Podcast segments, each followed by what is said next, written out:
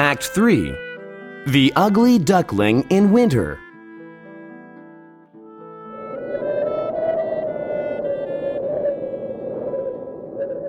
It is winter.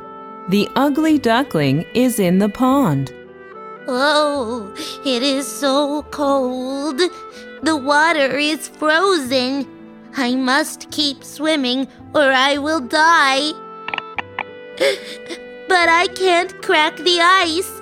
I can't swim.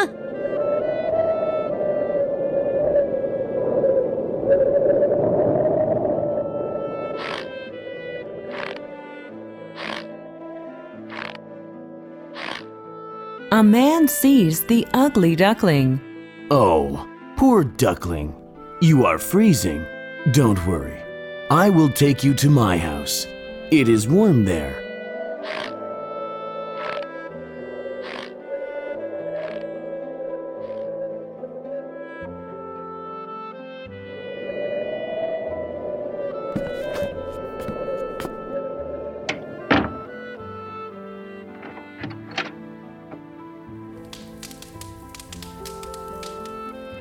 In the man's house, It is very warm.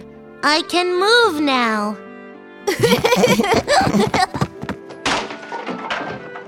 Haha, you are a big and ugly duckling. We don't like you.